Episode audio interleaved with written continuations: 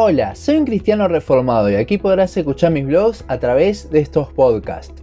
Hemos hablado en repetidas ocasiones de lo que pasó en la cruz de Cristo aquel Viernes Santo, pero hasta el momento no hemos hablado mucho de la resurrección de nuestro Señor, por lo menos no en profundidad, lo cual haremos hoy. Primera de Corintios 15:14 dice, y si Cristo no resucitó, vana es entonces nuestra predicación, vana es también vuestra fe. Creo sinceramente que muchas veces le hemos restado importancia a la resurrección de Cristo. Sí, sabemos lo que es, celebramos el domingo de Pascua, pero en nuestro día a día, ¿qué tan seguido hablamos de esa resurrección? Ciertamente se habla y se predica mucho de la vida y sobre todo de la muerte de Cristo. Pero para Jesús ese no fue el final, sino que resucitó. Muchas veces cuando predicamos el Evangelio mencionamos la resurrección como algo que pasó, pero esta no fue simplemente un acontecimiento. Como vimos en el pasaje que leímos antes, Pablo le daba mucha importancia a la resurrección de Cristo. De hecho, la resurrección es un tema del cual se habla muchas ocasiones en el Nuevo Testamento. John MacArthur dice que sin la resurrección no hay evangelio, y creo sinceramente que tiene toda la razón. No por nada Pablo dijo que sin la resurrección vana es vuestra fe. Entonces, ¿por qué es tan importante la resurrección? Para analizar esto, creo que algo importante es ver la vida de los discípulos luego de la muerte de Cristo los discípulos de Jesús estaban viviendo una experiencia única al lado del gran maestro. Sin embargo, cuando Jesús murió, fue como si hasta allí hubiese llegado la experiencia. Hasta allí llegó la ilusión que tenían de ser algo que no sea pescadores. Entonces volvieron a los barcos, las redes y los pescados. No fue hasta que Cristo comenzó a aparecer una vez resucitado que pudieron al fin dejar todo eso atrás. ¿Por qué es esto? Bueno, si Cristo simplemente hubiese muerto, podría haber pasado tranquilamente por un hombre que iba en contra del sistema farisaico y lo mataron por ello. Un mártir que se llevó su lucha consigo a la tumba. Todos los milagros ya no importaban porque él había muerto. Sin embargo, según Osea 6.2, él estaría solo tres días en la tumba y se levantaría de entre los muertos y no solamente volvió a la vida, sino que volvió con un cuerpo glorificado. De todas las señales que hizo Cristo, sin duda esta es la más importante y significativa. La resurrección, si bien era sobrenatural, era algo que ya se había visto. Jesús mismo había resucitado a Lázaro y mismo también en el Antiguo Testamento podemos ver a Eliseo resucitando al hijo de la tsunamita en 2 de Reyes 4.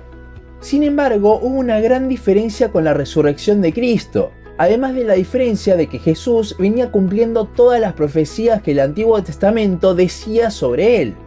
La gran diferencia es que en el resto de los casos otra persona resucitó al difunto.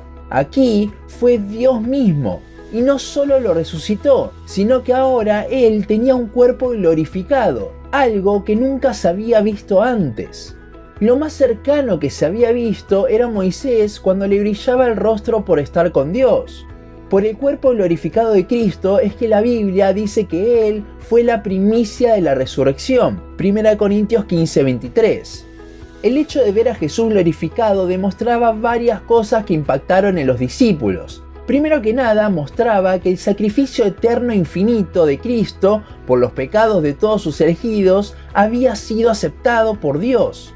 Esto lo vemos como una referencia al Antiguo Testamento, al día de expiación, cuando el sumo sacerdote entraba al lugar santísimo y si el sacrificio no era acepto, el sacerdote caía muerto.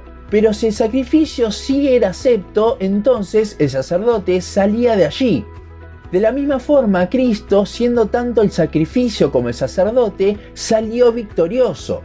Si no hubiese sido acepto, cosa que era imposible porque Él era Dios mismo, Jesús nunca hubiese resucitado. Por eso Pablo dice lo que dice en el versículo que leímos al principio. Otra cosa que demostraba al ver a Jesús glorificado es el hecho este de las primicias. Él fue el primero con un cuerpo glorificado, señalando que desde ese momento todos los que creían en Él también serían glorificados. La resurrección de Cristo es la que nos demuestra que un día podremos estar cara a cara con Dios en el cielo.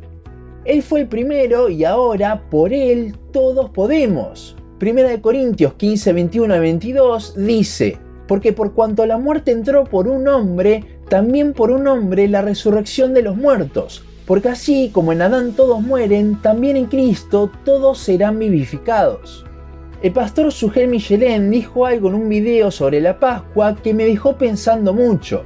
Parafraseando un poco, Sugel dice que Cristo, con su cuerpo glorificado, pudo salir de la tumba sin siquiera mover la piedra. Pero igualmente la piedra fue movida, no para que Cristo salga, sino para que el mundo pueda entrar y ver efectivamente que la tumba estaba vacía y Cristo había resucitado.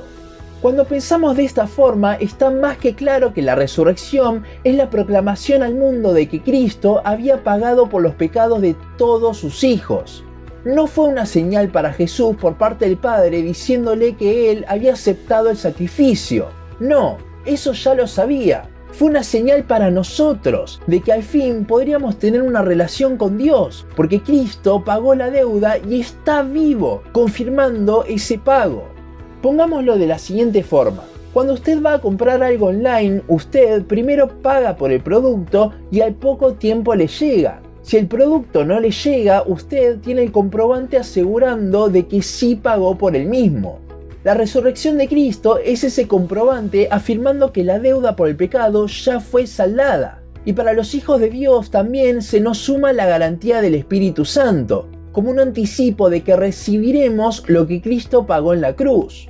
La resurrección es la señal, la proclamación más grande del Evangelio. Sin ella no tendríamos Evangelio, no solo por la aceptación del sacrificio por parte de Dios, sino también porque nunca hubiese sido proclamado el mensaje. Con lo cual, hoy en día debemos hacer lo mismo, anunciar a Cristo. No volvamos como los discípulos a pescar, sino que debemos anunciar que el sacrificio fue acepto, que Cristo pagó por los pecados, de lo cual podemos estar 100% seguros gracias a la resurrección. Él está vivo, significa que nuestro pecado ha sido pagado y un día le veremos a nuestro Salvador cara a cara. La resurrección de nuestro Señor nos debería motivar, no solo a estar agradecidos y adorarle por el sacrificio, sino a proclamar este hermoso regalo del Evangelio. Hasta aquí nuestro podcast de hoy. Seguinos en Facebook, Instagram, YouTube y Spotify. En todas nos encontrás como un cristiano reformado. También seguinos en uncristianoreformado.blogspot.com para leer el resto de nuestros blogs. Nos vemos en la siguiente ocasión.